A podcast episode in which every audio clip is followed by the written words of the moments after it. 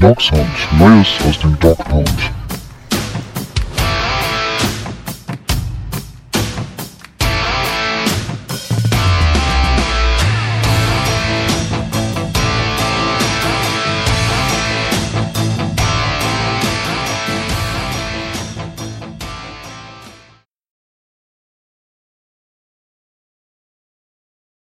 Herzlich willkommen zu einer neuen Folge Dog Sound. Ja, es gibt uns noch. Wir haben eine kleine Pause gemacht. Das hatten wir ja auch so angekündigt. Die Zeiten der Playoffs haben uns dann doch ein bisschen mehr mitgenommen. Das haben wir hier auch so kommuniziert. Ja, und so brauchten wir nicht nur mal eine kleine Pause von den Cleveland Browns, sondern wirklich mal auch eine kleine Pause vom Football ich kann für meine Person sagen, ich habe mich im Februar wirklich sehr, sehr wenig mit Football beschäftigt. Ich musste mich sogar ein bisschen zum Super Bowl prügeln, um ihn überhaupt zu schauen. Wem es vielleicht auch so ähnlich ging, das weiß ich ja nicht, ist Mike. Hallo Mike. Hallo Daniel. Und ja, mir ging es exakt genauso. Ähm, ich habe es so ein bisschen quälend äh, überstanden, dieses äh, elendige Spiel also es wäre natürlich viel besser gewesen mit dem Browns Super Bowl, ne? nicht nur emotional, sondern ich glaube, ehrlich gesagt, wir hätten auch ein besseres Spiel abgeliefert als die Chiefs. Ne? Gut, die sind ohne O-Line, haben die versucht, das, äh, das zu wuppen, aber ein bisschen mehr Gegenwehr hätten die Browns, glaube ich, schon geschafft gegen die Buccaneers. Ja, so hat Tom Brady seinen nächsten Ring. Das interessiert mal absolut gar keinen, glaube ich, aus der Welt, die uns hier zuhört. Aber so ist es nun mal. Jetzt blicken wir im Jahr 2021 schon mal voraus auf die neue Saison und äh, du hast es schon gesagt, ich glaube, wir haben alle mal eine kurze Pause so zum Durchatmen gebraucht. Also auch ich habe mich ehrlich gesagt wirklich fast null mit Football beschäftigt in den letzten Wochen. Es war auch ganz wenig los, war ja nicht mal eine Combine oder ähnliches, wo man jetzt schon ein bisschen heiß auf den Draft wird. Also all das ist dieses Jahr ein bisschen anders tatsächlich. Jetzt kommt so langsam die Stimmung, wo man sagt, ne, der Draft ist jetzt noch äh, knapp sechs Wochen hin jetzt äh, steigt so langsam die Vorfreude. Ja, das stimmt. Zumal ja sogar in diesem Jahr der Draft auch in Cleveland stattfinden wird. Mhm. Ähm, eigentlich fast ein bisschen schade, dass es in diesen Zeiten dann stattfindet. Ähm, ja, aber was wir sagen können, natürlich, wir werden uns jetzt vermehrt mit dem Draft beschäftigen. Wir werden uns vorher auch noch mit der Free Agency ein bisschen mehr beschäftigen. Wir werden ab jetzt noch nicht wieder wöchentlich den Rhythmus starten. Wir werden jetzt wahrscheinlich nach der Folge hier quasi übernächste Woche die nächste Folge aufnehmen und dann Richtung April natürlich auch wieder langsam zum Draft hin den Wochenrhythmus starten. Unter anderem dann sicherlich auch wieder mit äh, einem euch bekannten Gast, den wir anfragen werden. Und ja, Mike, in der Zeit, wo man sich jetzt nicht so viel mit Football beschäftigt hat, hat man doch aber eine Personalie mitbekommen, die sehr mit den Browns in Verbindung stand nämlich JJ Watt. Da wurde ja viel spekuliert. Die Browns haben sich wohl auch darum bemüht, ihn nach Cleveland zu holen. Wie überrascht warst du am Ende, dass es denn jetzt doch nicht die Cleveland Browns geworden sind? Also, weil ich für meinen Part muss gestehen, so richtig dran geglaubt habe ich eigentlich nie. Naja, also ich muss sagen, als das Gerücht bekannt wurde, dass erstmal JJ Watt entlassen wird und damit wirklich sich äh, vorab frei entscheiden kann, äh, welchen, welcher Franchise er sich anschließt, habe ich da auch überhaupt gar nicht dran geglaubt, dass die Browns auf seinem Radar sind. Bin ich ehrlich. Und dann kam aber die, die Berichterstattung und die Gerüchte, ähm, dass es doch durchaus Sinn für beide Parteien ergeben konnte, könnte. Und dann habe ich auch ein bisschen dran geglaubt, muss ich ehrlich sagen, und auch gehofft, weil das wäre schon eine Verstärkung gewesen, die unserem Pass Rush mit Miles Garrett enorm geholfen hätte. Klar, Äh, Watt ist nicht mehr in seiner Primetime, aber immer noch ein, finde ich, äh, guter Pass-Rusher. Und es war ja klar, er geht, hieß er dann, äh, er will zu einem, zu einer Franchise gehen, wo er eine Chance hat, einen Titel zu gewinnen, was er dann in Arizona will. So ein bisschen sein Geheimnis, ne? Gute Franchise, vielleicht so ein bisschen auf Augenhöhe mit den Browns aktuell aber jetzt eben nicht die Kategorie Green Bay oder Seattle oder Buffalo, was man so auch noch gehört hat. Es haben ja wohl insgesamt zehn Teams mitgeboten, die Browns auch, äh, durchaus, was man hört, auch ähm, finanziell auf einem hohen Level. Das heißt, man hat ihn auf dem Schirm gehabt, man hat sich darum bemüht, jetzt aber auch nicht das ganze, ganze Budget verbraten für ihn, womit ich am Ende natürlich leben kann. Daniel, ich glaube, das geht dir auch so. Oder hättest du jetzt äh, JJ Watt 20 Millionen pro Jahr gezahlt? Also ich muss gestehen, dass ähm, vielleicht bin ich da auch ein bisschen alleine mit, aber dass ich eigentlich auch immer fand, so wie er jetzt beschrieben wurde als Spieler, also beim JJ Watt zu sagen, der ist ein bisschen überhyped, das ist ja eigentlich fast schon fast schon Frevel, aber ich bezweifle halt, dass er noch so sportlich auf diesem absoluten Zenit ist. Und ähm, genau deswegen hätte ich auch Probleme damit gehabt, wenn man ihn jetzt wirklich mit so einem exorbitanten Vertrag ausstattet. Ja, exorbitant finde ich den Vertrag jetzt im Nachhinein. Heute kamen ja auch die Details rüber. Ähm, nicht mal unbedingt. Er ist immer noch teuer. Teurer auch als ich es aus Browns Sicht so einen Vertrag hätte ich ihm nicht gegeben. Deswegen, ich bin schon bei dir. Ne? Also es ist am Ende für mich ein Nummer 2 Passwasher, der ja auch, wenn wir mal ehrlich sind, der hat ja jetzt in Houston gespielt, in der Defense, die durchaus mit Abstand die schlechteste der Liga war. Ne? Da kann man seinen Impact ohnehin schon mal so ein bisschen hinterfragen. Natürlich äh, schlechte Begleitumstände, aber er ist jetzt kein Spieler mehr, das, der allein das Ruder umreißt. Ne? Oder so wie es quasi auch Miles Garrett bei uns macht, der so ein bisschen der eine Hoffnungsträger ist. Das ist er nicht mehr. Er wäre, glaube ich, eine gute gute Edition gewesen dazu. Aber am Ende, wie gesagt, traue ich dem jetzt nicht ganz so für diese, für diese ja, 12, 14 Millionen pro Jahr hinterher. Das ist schon noch viel Geld. Dafür kriegt man vielleicht einen anderen Passwasher jetzt in der Free Agency auch, der noch jünger ist. Von daher ist es, ähm, ist es für mich okay so. Mich hat, wie gesagt, verwundert, dass es am Ende Arizona ist, äh, vom Landing-Spot auch her. Aber äh, vielleicht wollte er das warme Wetter, äh, vielleicht wollte die Frau auch nicht nach Cleveland. Das sind ja manchmal auch so Gründe bei, bei gestandenen Spielern, wo man sagt, na, die haben die Wahl und dann äh, ist Cleveland vielleicht auch klimatisch nicht die allerattraktivste äh, Adresse.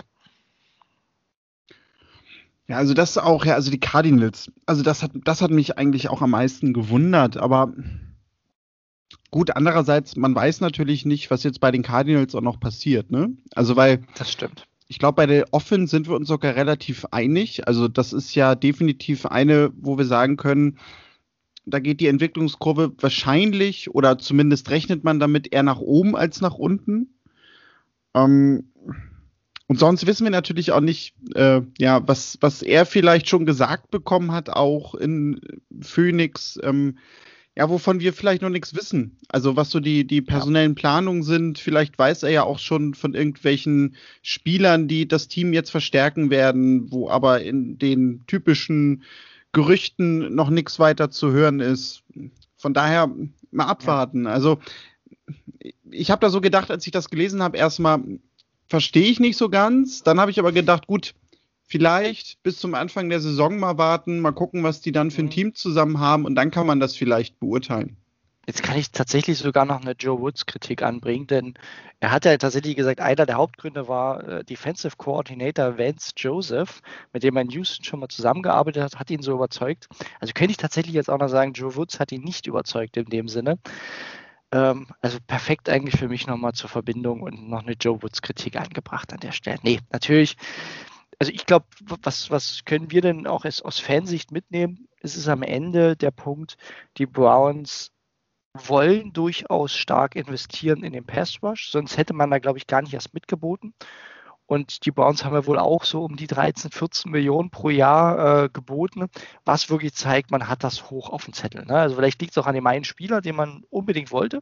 Kann auch sein, aber für, ich nehme mir eigentlich mit, man, man wird definitiv in den Pass Rush investieren. Das ist nach der äh, Debatte, die man jetzt um JJ Watt hatte, für mich äh, interessant und zeigt so ein bisschen auch, wo die Richtung vielleicht hingeht.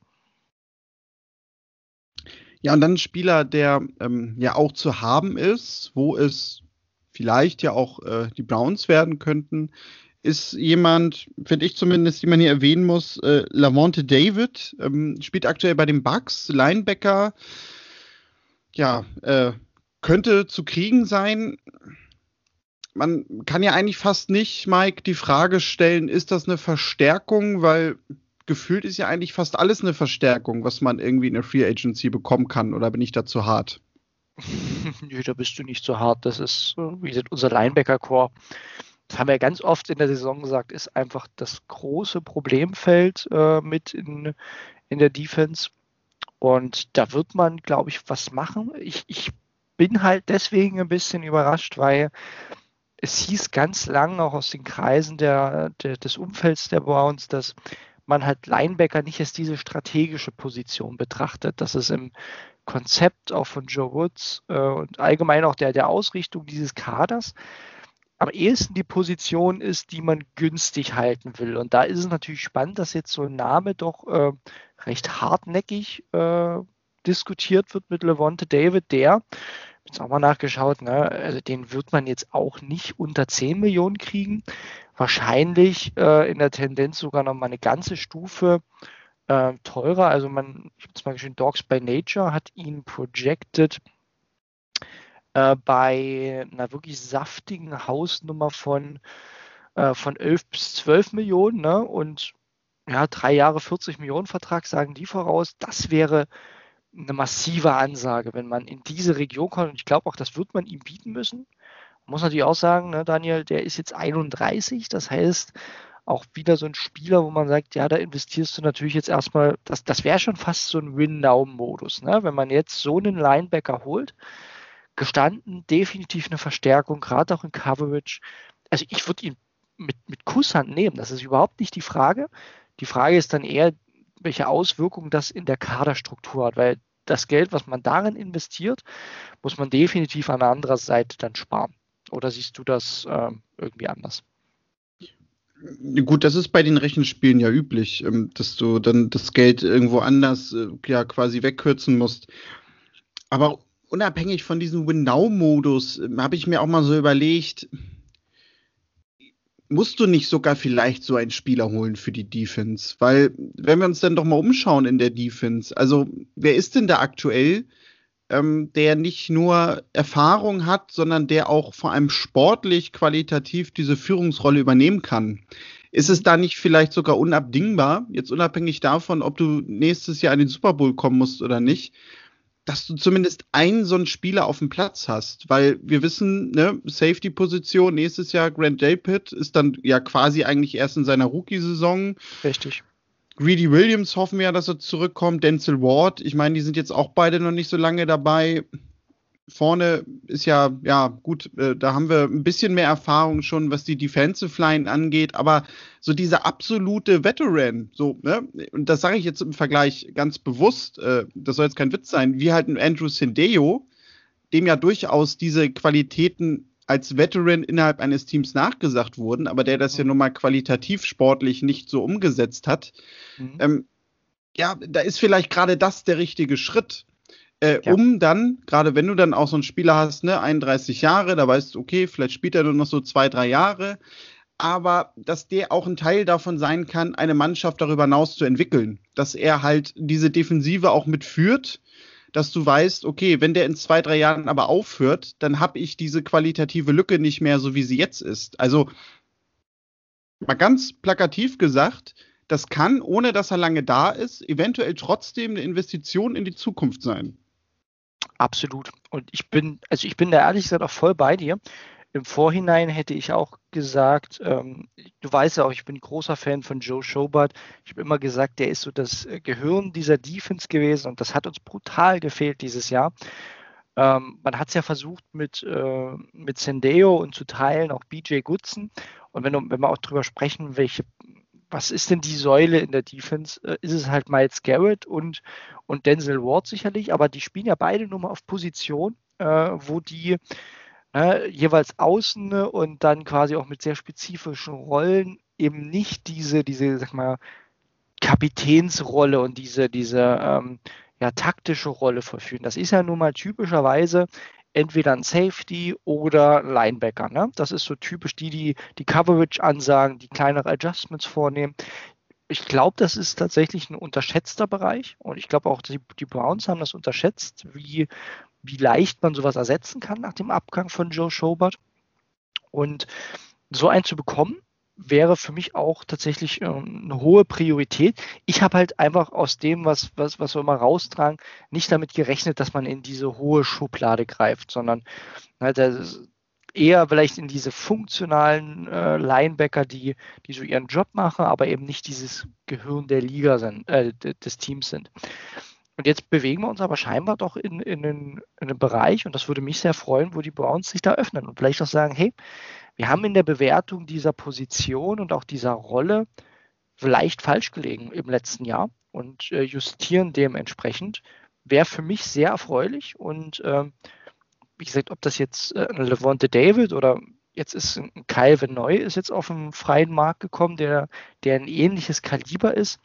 Davon findet man jetzt halt nicht, nicht zehn Stück im Jahr, sondern da müsste man halt tatsächlich Geld in die Hand nehmen und, und investieren. Und das Gerücht zeigt halt, dass man sich zumindest damit beschäftigt. Und mal schauen, ob das jetzt die nächsten Wochen noch Fahrt aufnimmt. Ich bin eigentlich bei dir, dass ich sage, die Browns brauchen entweder auf Safety oder auf Linebacker wieder einen Dirigenten, der das Ganze, ähm, der das Ganze mit auch taktisch äh, deutlich unterstützt.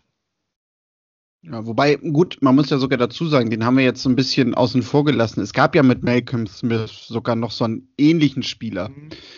Aber der natürlich, also aus meiner Sicht, okay, solide war, ordentlich gespielt hat, aber natürlich so dieses, was du gerade sagtest, dieses Hirn der Defense das war aus meiner Sicht halt nie auf dem Platz. Und äh, ja. deswegen wäre das schon eine Aufwertung. Und wenn du jetzt dann zum Beispiel so einen Lavonte David bekommst, würde ich zum Beispiel sagen, dann musst du auch einen Malcolm Smith nicht mehr verlängern, weil der ja jetzt als Free Agent auch ähm, ja, entweder wieder zu haben wäre, du könntest ihm jetzt irgendwie nochmal einen Vertrag anbieten, aber ich glaube, wenn du so einen Spieler bekommst, dann wäre das für mich zum Beispiel auch ein logischer Schritt, dass du dann bei ihm sagst, okay, den brauchen wir dann so nicht mehr. Und wenn du Richtig. natürlich, was du gerade sagtest, diese Herangehensweise allgemein an diese Linebacker-Position nicht veränderst, ja gut, dann wirst du den lieben Malcolm wahrscheinlich im nächsten Jahr wiedersehen, aber dann wird auch sonst kein weiterer Spieler kommen, der im genau. ähnlichen Altersbereich ist. Ja, genau. Ne? Und wie gesagt, Malcolm Smith war ja, wenn man jetzt mal auf PFF und so weiter vertraut, war ja schon der beste Linebacker. Die Browns haben ihn ja aber dennoch nicht quasi in dieser zentralen Rolle eingesetzt, sondern er hat ja meist irgendwie zwischen 50 und 70 Prozent der Snaps gespielt ja, der ist auch 32 und äh, war vorher eher so ein Journeyman, äh, fast schon. Also ich würde ihn gern nochmal für so einen günstigen Deal mit haben. Die Frage ist halt, ob du um ihn herum sowas aufbaust. Und ich glaube, Levante David hat natürlich noch mehr im Tank, rein auch vom, Speed und so weiter, als, als ein Malcolm Smith. Das ist schon aber eine andere Kategorie, über die wir da, glaube ich, sprechen. Und äh, aber ja, du hast recht, ne? er wäre wahrscheinlich der eheste Vergleich. Ähm, und da wird man auch sehen, wie man sich hier entscheidet. Ich fand es halt interessant, dass man letztes Jahr ja schon eher versucht hat, die jungen Linebacker zu etablieren. Ne? Man hat ja fast schon krampfhaft versucht, irgendwie noch äh, Mac Wilson äh, in Form zu bringen und auch Taki Taki und Phillips äh, viele Snaps zu geben. Vielleicht ging das auch auf Kosten, aber man, vielleicht justiert man da halt jetzt um und sagt, wir haben jetzt ein zentrales Element in der Mitte das kann so ein Levante David sein und baut darum halt die jungen Spieler auf. Das wäre für mich auch ein sehr, äh, sehr sinnvolles Vorgehen. Zumindest besser ist das, was man letztes Jahr gemacht hat. Ja, und dann, wenn wir schon die ersten Spieler so ins Gespräch bringen, die jetzt äh, so bei den Browns intern noch auf der Free Agent Liste stehen. Es sind ja einige, ähm, ich kenne andere Podcasts, die sogar schon irgendwie die Befürchtung haben, dass jetzt äh, das halbe Browns-Team im Sommer nicht mehr da ist. Äh, nun haben wir ja eigentlich immer die Erfahrung gehabt, äh, dass es erstmal ganz viele Free Agents gibt, wenn wir so im Januar, Februar sind. Aber dann natürlich sich auch wieder vieles fügt, einfach weil die Teams sagen, okay, dem bieten wir noch einen Vertrag an, der bleibt auf jeden Fall dabei. Vielleicht mal so als Frage dazu, was sind denn für dich so in der Defense zumindest die Spieler, wo du sagen würdest, also da bin ich mir eigentlich relativ sicher, die werden wir im nächsten Jahr wiedersehen? Wieder in der Defense, ich habe da ja ähm, einen Artikel jetzt veröffentlicht, der war schon im Januar fertig geschrieben, will ich auch dazu sagen, aber den habe ich jetzt erst veröffentlicht und da ist allein von den Startern zwei, vier, sechs, sieben, acht, acht, acht Starter, die quasi aus der Defense erstmal in Free Agency gehen. Und da könnte man natürlich jetzt einen Panikmodus anwerfen und sagen, boah, das ist ja ein halber Rebuild, aber deswegen sage ich ja auch, sich über Free Agency zu, zu unterhalten im, im, Februar oder sogar im Januar, macht eigentlich immer wenig Sinn, weil da geht noch ganz viel, äh, ganz viel ins Lande und viele Gespräche finden noch statt. Und bei den Browns ist es halt so, wir haben ein paar kritische Free Agents, die eine große Rolle spielten und auch überzeugten. Ja, das ist so die Kategorie ähm, und natürlich Olivier Vernon, mit der aber dann verletzt war. Terence Mitchell hat die meisten Snaps mitgespielt im Team, ähm, auch aber durch die Verletzungen der anderen und der ist auch Free Agent, den will ich da mal mit nennen und den würde ich auch sehr gerne halten. Und ich würde zum Beispiel auch gern BJ Goodson wieder günstig halten, wenn er da wäre, weil er für mich in der Rotation sehr wertvoll ist, aber man muss halt die Rolle reduzieren, die er hat. Aber wenn ich mal ein paar andere Free Agents nenne, man kann sicherlich noch über Larry Ogunjobi sprechen, der halt leider die letzten zwei Jahre jeweils sehr enttäuschte, wenn man das mal über die gesamte Saison betrachtet. Aber ansonsten reden wir da über Kevin Johnson, wo ich sage, das hat nicht funktioniert, na, das bringt nichts. Carl Joseph hm, war ganz selten mal äh, wirklich ein gutes Element, ist für mich auch eher die Tendenz der Trennung. Sendeo, ne, muss man glaube ich nicht so viel sagen, der geht glaube ich Richtung Karriereende. Ähm, Was? oder er geht nochmal äh, irgendwie einen Super Bowl gewinnen. Nein, ab nach Europa, in die neue Liga. Stimmt. Damit, oh, das würde ich, das habe ich noch gar nicht drüber nachgedacht. Das würde ich definitiv feiern. Da würde ich hinfahren. Ja, da können wir bald so einen kleinen Browns-Kader aufmachen, ne? Neben äh, Tiggy Sanko, der, der jetzt in, wo war das, in Ingolstadt, glaube ich, ne, spielt. Ja. Hm. Sehr schöne Geschichte, an den erinnere ich mich sogar noch, ne? Den, den hat man früher auch mal gesprochen. Ähm, ja, vielleicht ist Sendeo auch bereit, darüber zu wechseln. Nee, aber was ich damit sagen wollte, na, da sind ja jetzt wirklich etliche Starter aus diesem Jahr, von denen ich auch glaube, da werden wir noch ein paar verlängern. Also meine Tendenz ist, von diesen, ich glaube, acht, neun Spielern, die ich jetzt genannt hatte, werden wir so drei bis vier nochmal mit einem Vertrag ausstatten. Das ist so meine aktuelle Tendenz. Ja, denke ich auch. Also ich, ich bin da, bin da sehr, ähm, eigentlich stimme ich da sehr mit dir überein. Ich weiß nicht, Ogunjobi, da könnte ich mir sogar vorstellen, dass der nochmal eher bleibt, dass der zumindest im Sommer noch dabei ist äh, und, mhm. und man dann vielleicht eher nachher Richtung Cut sagt, ähm, so, das war's jetzt, äh, wir trennen uns, wenn jetzt im Sommer und im Camp auch keine weitere Entwicklung bei ihm zu sehen ist. Aber sonst, also gerade klar, die beiden Safeties werden weg sein.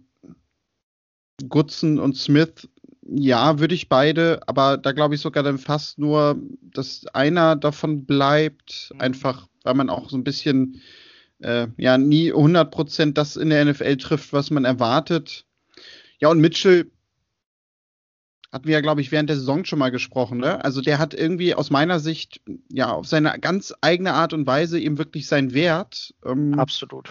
Und von daher würde ich auch sagen, äh, selbst wenn der ein bisschen mehr Geld möchte, äh, gib dem ruhig ein Jahr. Ja, was man vielleicht allgemein noch sagen muss, Daniel, ne, dass ähm, wir haben ja dieses Jahr eine besondere Situation. Und das hat jetzt nicht mal nur was mit Corona zu tun, sondern vor allem auch auf, äh, bezogen auf den Cap Space. Also mittlerweile ist die Zahl 180 Millionen durchgesickert. Das heißt, entgegen der letzten Jahre, wo der immer fröhlich steigt und man quasi immer einen schönen Puffer mit sich trägt, müssen ganz viele Teams dieses Jahr äh, Spieler entlassen. Es werden also doch deutlich mehr Spieler auf den Markt insgesamt kommen. Und was wir auch sehen werden, ist, dass wir sehr viele äh, erstaunlich günstige Einjahresverträge sehen. Ne? Und das ist, kann man dann One-Year-Prove-It-Deal nennen oder man nennt es so ein ein Jahr Überbrückungsvertrag, weil ganz viele Teams einfach unter den Cap Space müssen, irgendwie. Und dann wird man zwangsläufig, glaube ich, mit den Spielern sprechen und sagen, wir würden dich gern halten, wir haben aber keinen Cap Space, du musst jetzt für nahezu das Minimum oder für ein oder zwei Millionen dieses Jahr spielen und es wird, du kannst dich gern umgucken auf dem freien Markt, es wird dir keiner viel mehr bieten. Das ist, glaube ich, noch eine Tendenz, die werden wir ein bisschen beobachten müssen und die habe ich auch in die Überlegung ein bisschen reinfließen lassen, ich glaube, deswegen sind auch vergleichbar viele erstmal jetzt Free Agent, ne, wo man sagt, die sind jetzt noch nicht verlängert, weil man erstmal schaut, wo Teams gewisse Prioritäten setzen. JJ Watt hat man jetzt schon genannt, ne? wenn, so, wenn, du so einen Spieler holst, musst du natürlich von den anderen Rotationsspielern deutlich mehr rausschmeißen. Und ich glaube, bei den Browns wird das ähnlich sein. Wenn man jetzt ein, zwei Kracher holt, wird das definitiv Auswirkungen auf diese Rotationsspieler Goodson, Smith, Terrence Mitchell, äh, auch ein Tavier Thomas, ne, den, den, hatte ich auch mal unter Verlängerung hier, einfach weil der ein wertvoller Special-Teamer ist. Und ich glaube, wir werden viele dieser Einjahresverträge dieses Jahr sehen, die ähm, entweder sofort oder wahrscheinlich eher so im Laufe der Free Agency dann kommen. Ähm, oder siehst du das anders oder hast du da eine andere Tendenz? Das war so ein bisschen, wie ich es mir jetzt erschlossen habe und was so meine Vermutung ist, wie das Ganze abläuft aufgrund des Cap Spaces. Nee, richtig, richtig. Also das, das sehe ich auch so. Und, und da rechne ich halt auch mit. Also, dass es gerade so diese Jahresverträge in einer Fülle gibt, wie wir sie noch nie erlebt haben bisher. Mhm. Und äh, da wäre nämlich jetzt meine nächste Frage, um so ein bisschen zur Offense rüber zu gehen. Ähm, weil bereitest du damit quasi vor, dass du sagen willst, Rashad Higgins bekommt also auch nur erstmal wieder vorerst einen Jahresvertrag? Das ist aktuell das Best-Case-Szenario, ehrlich gesagt. Also ich würde es mir sehr wünschen. Ähm, die andere Variante ist nämlich, glaube ich, dass, dass wir ihn nicht nochmal im Browns-Trikot sehen. Außer, und das ist wieder die andere Diskussion, die, die man fast immer parallel führen muss, ähm, ist ja das Thema, wie stellen sich die Browns auf der Wide Receiver Position auf. Ne, wir haben jetzt demnächst im März dieses, diesen kritischen Zeitraum, äh, bei dem das, die nächste Garantie ausgezahlt wird für, für Odell Beckham. Das ist der kritische Zeitpunkt, einfach weil wir wissen, wenn er, äh, muss man mal gucken, wann das Datum ist, es war glaube ich Mitte oder Ende März. Wenn er da noch ein Brown-Spieler ist, wird man ihn nicht traden. Das macht cap-technisch dann keinen Sinn mehr. Ähm, das ist Element 1, ne, bleibt OBJ. Und Element 2, man hat jetzt halt das erste Mal die Wahl auch äh, Jarvis Landry zu traden, sogar zu entlassen. Was ich nicht hoffe, sage ich auch gleich mit. Oder das ist die Idealvariante, den Vertrag zu restrukturieren. Denn wenn wir beide behalten, zahlen wir den beiden Wide Receivers dieses Jahr fast 30 Millionen. Und das ist angesichts des Cap von 180 Millionen, das man für den ganzen Kader hat, natürlich äh, illusorisch. Das wird, glaube ich, so nicht passieren.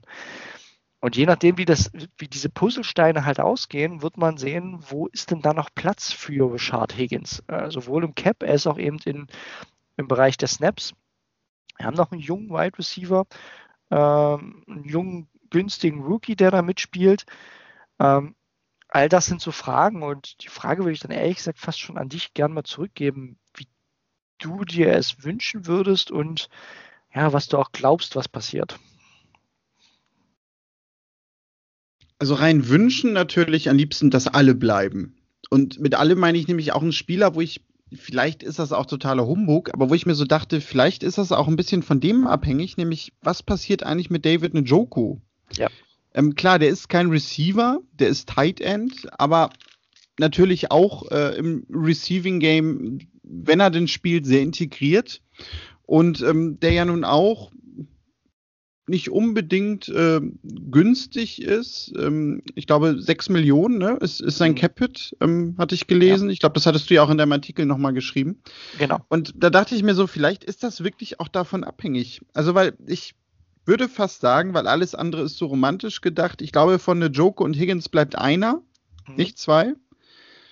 Und dass, wenn eine Joko weg ist, dass dann Higgins bleibt. Weil man sagt, gut, okay, dann ähm, verlängern mhm. wir quasi mit dem, damit wir jetzt da auch nicht zu viel verändern ähm, für Baker, was die Ziele im Passspiel angeht. Ähm, weiß ich nicht, wie gesagt, vielleicht ist es auch kompletter Humbug, weil andererseits ich weiß es halt nicht, aber ich kann mir eigentlich auch nicht vorstellen, äh, dass ein Team zwangsläufig immer so plant. Also ich glaube schon, dass in der Teamplanung eine größere Trennung zwischen Tight Ends und Right Receiver herrscht und dass man das mhm. nicht unbedingt so zusammenfasst. Ja, äh, glaube ich ähnlich. Ne? Am Ende könnte man da jetzt auch eine riesen Entscheidungsmatrix aufmachen. Ich glaube, die Browns selber werden am Ende ein bis zwei klare Prioritäten setzen.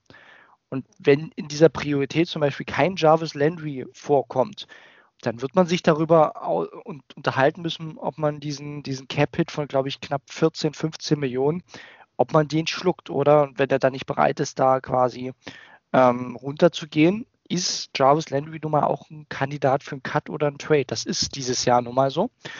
Ähm, und dann purzeln, glaube ich, die einzelnen Bausteine ganz, ganz schnell. Ne? Also wenn dein Wide Receiver 2 geht, rückt dann entweder automatisch einer so ein bisschen ins Spotlight und die willst du dann halten. Genauso eben, wenn, wenn man sagt, du kriegst für einen Joku jetzt nochmal Angebot für einen Viert- oder Fünftrunden-Pick, dann werden die Browns das annehmen. Bin ich mir sehr sicher. Und dann wiederum hast du auf Tight End so einen kleinen Need, weil du sagst, die Browns brauchen schon drei Tight Ends, die in der Lage sind, einen Impact im Spiel zu haben.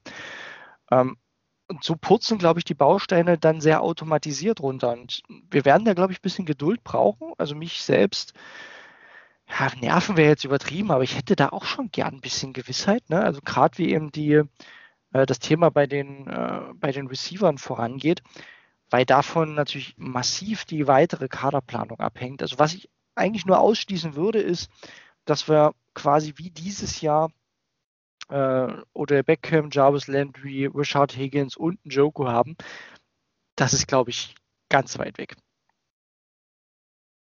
Ja, das, das glaube ich auch. Das Einzige wäre vielleicht, das haben wir, glaube ich, hier sogar in einer der letzten Folgen im Januar nochmal so ein, kurz angesprochen. Müsste man dafür nicht vielleicht sogar mit OBJ nochmal einen neuen Vertrag aushandeln? Also, dass alle wirklich ja. nur bleiben, wenn OBJ sagt, kommt Leute, das war bisher nicht wirklich gut, jetzt war ich auch noch lange verletzt wir machen einen neuen Vertrag, wir strukturieren den anders und nächstes Jahr spiele ich zu einem relativ günstigen Preis bei euch. Auch das, ne? Das ist das andere. Ich hatte erst schon gesagt, wir werden so zwei Tendenzen sehen. Also erst habe ich nur eine gesagt, ne? das eine mit den günstigen Einjahresverträgen, die zweite Tendenz ist, wir werden ganz viele Vertragsanpassungen in der NFL sehen. Die ersten sieht man ja jetzt schon, ähm, die so durchsickern. Und da, man wird ganz viele Gespräche führen. Also man wird definitiv sowohl mit Odell Beckham als auch mit Jarvis Landry sprechen, ob die bereit sind, die Cap-Hits in die nächsten Jahre zu legen. Dafür, ne, dafür, das heißt nicht mal, dass sie insgesamt weniger Geld verdienen, sondern das ist eher ein Thema der Verteilung. Und dass man in dem Sinne sogar verlängert und sagt, zum Beispiel mit Jarvis Landry, wir verlängern dich nochmal um ein bis zwei Jahre. Dafür gehen die Cap-Hits in die nächsten Jahre, wo der Gesamtcap wieder steigt. Und damit hat man mehr Flexibilität. Das wäre natürlich ideal, wenn man quasi von diesen 30,5 Millionen, die allein dieses Duo dieses Jahr ähm, in der Bilanz hat, wenn man das runterdrücken könnte auf irgendwie 20 bis 23 Millionen, dann hat man schon im Prinzip den Raum geschafft, sowohl für Higgins als auch für Njoku und ist, kann im Prinzip wunderbar weiterarbeiten. Wenn das nicht passiert, die Spieler nicht bereit sind, heißt es halt Abschied oder andere müssen gehen und da müssen wir natürlich abwarten, weil das ist natürlich ein Raten ins Blaue, ob da ein Beckham bereit ist oder auch ein Jarvis Landry. Wir hoffen es alle, aber am Ende ähm, wollen die natürlich auch das Maximum für sich rausholen. Daran hängt es einfach ganz massiv und ich glaube, deswegen ist es für unsere Zuhörer, glaube ich, auch schwierig, ähm, weil wir wollen natürlich mal gern so eine Gewissheit und eine klare Richtung vorgeben, aber da wird sich ganz viel noch tun und wenn dann durchsickert, dass erste Spieler bereit sind zur Umstrukturierung, ist das ein tolles Zeichen, weil dann heißt das, dass wir mehr Flexibilität haben, um neue Spieler zu holen, aber auch um quasi unsere bestehenden wichtigen Free Agents zu verlängern. Ja, Natürlich wird kein Spieler so ein heiliger Samariter sein wie Tom Brady, der ja, wie wir alle wissen, über 20 Jahre bei den Patriots nicht einen Cent verdient hat, sondern ja quasi Richtig. das Geld noch mitgebracht hat. Genau, der war immer Pfandflaschen sammeln in, in Boston und jetzt in Tampa und konnte damit einfach sagen, ich muss im Football nichts verdienen. Also genau, ein, ein Samariter vor dem Herrn, der heilige Tom. Und wir hoffen natürlich, dass das abfärbt auch auf unsere Spieler. Natürlich, natürlich. Ja. Ähm, in diesen gottlosen Zeiten einen so tollen Menschen im Football zu haben, was gibt es eigentlich Schöneres? Ironie Ende. Ja, Mike, ich würde sagen, das war für den Einstieg, so um so ein bisschen reinzukommen und auch einen kleinen Überblick einzugeben, uns auch selbst vor allem nach der Langzeit, glaube ich, ganz okay. Wir hatten es gesagt, übernächste Woche würden wir uns dann mal wieder melden, weil dann werden wir auch Richtung Free Agency noch mal ein bisschen mehr wissen, weil das Ganze denn ja auch direkt vor der Tür steht. Ich würde sagen, wir belassen es denn für heute dabei. Mike, dir vielen Dank. Richtig. Sehr gern. Danke auch an euch da draußen, dass ihr uns ja nach der langen Pause jetzt doch noch die Treue gehalten habt. Ähm, wir hoffen natürlich, dass es denn auch in den nächsten Wochen so bleibt und auch in der Offseason anhält. Folgt uns gerne bei Twitter, brownsfans.de, dort findet ihr uns. Auf brownsfans.de findet ihr auch nochmal Mikes Artikel, wo ihr quasi das nachlesen könnt, auch so ein bisschen, was wir hier gerade besprochen haben. Schreibt uns gerne eine Mail, touchdown@brownsfans.de, wenn ihr irgendwas Fragen wissen wollt, was loswerden wollt, uns einfach bepöbeln wollt, weil wir zuletzt so selten zu hören waren, kein Problem. Dann schreibt uns. Wir hören uns sonst in der nächsten Woche wieder. Bis dahin, Go Browns!